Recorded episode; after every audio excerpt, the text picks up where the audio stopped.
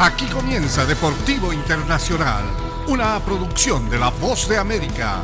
Les informa Henry Llanos.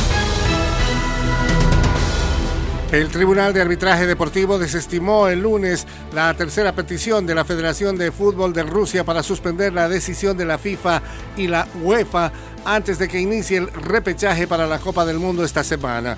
La impugnación más reciente fue contra la decisión tomada por los dirigentes de la FIFA el 8 de marzo de conceder a Polonia un pase a la final de la repesca programada para la próxima semana sin tener que enfrentarse a Rusia. El rechazo confirma que Polonia recibirá a Suecia o a República Checa la próxima semana cuando busquen un boleto al Mundial en Qatar. Los tres equipos ya se habían negado a jugar contra Rusia. El eh, tribunal había rechazado anteriormente la petición de la Federación Rusa de congelar las suspensiones impuestas a sus equipos por la FIFA y la UEFA tras la invasión de su país a Ucrania el 24 de febrero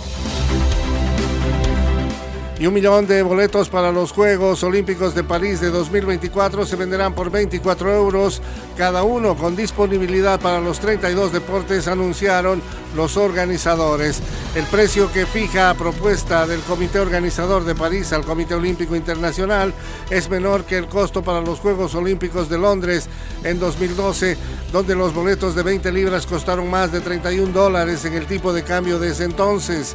Esto es algo importante para nosotros, señaló el presidente del Comité Organizador de París, Tony Stanget. Es una promesa muy fuerte ofrecer accesibilidad a todos para ver los deportes olímpicos.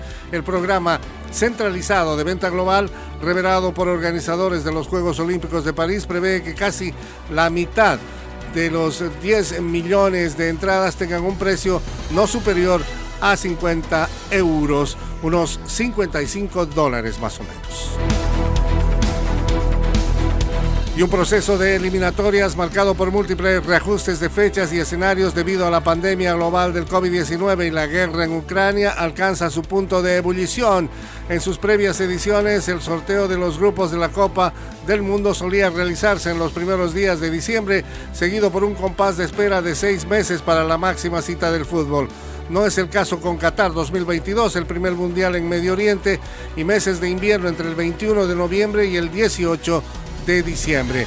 Durante la próxima semana, 14 selecciones visarán sus pasajes al torneo de invierno, así quedarán definidos 29 de las 32 participantes en esta justa deportiva. El sorteo será el primero de abril en Doha, pero tres grupos quedarán incompletos durante dos meses. Y hasta aquí Deportivo Internacional, una producción de La Voz de América.